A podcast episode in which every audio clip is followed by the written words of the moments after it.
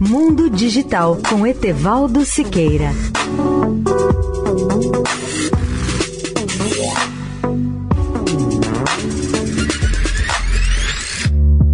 Olá, ouvintes da Eldorado. O Brasil começa a ingressar na era do 5G, ou da quinta geração das comunicações móveis, após o leilão de frequências realizado ontem pela Anatel.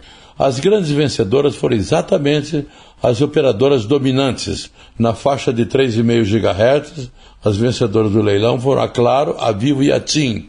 De outro lado, para os novos serviços de curta distância, na faixa de 700 MHz, a vencedora foi a Winity 2 Telecom, nova operadora que entra no Brasil nessa área.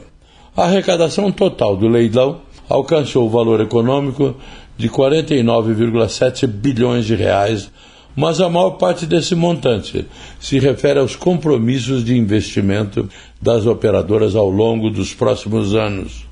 No segundo grupo, a soma dos preços mínimos das quatro faixas em oferta, 700 MHz, 2,3 GB, 3,5 GB e 26 GHz, alcançou o valor de aproximadamente 3 bilhões de reais, que será destinado integralmente ao Tesouro Nacional. Vale lembrar que 5G não é apenas uma das gerações de comunicações móveis, mas sim a maior revolução tecnológica já ocorrida nessa área por seu impacto na indústria, na saúde, na agricultura e na produção e difusão de conteúdos. Além disso, a nova tecnologia vai ampliar a velocidade da conexão móvel e reduzir a latência, que é o tempo de resposta aos comandos.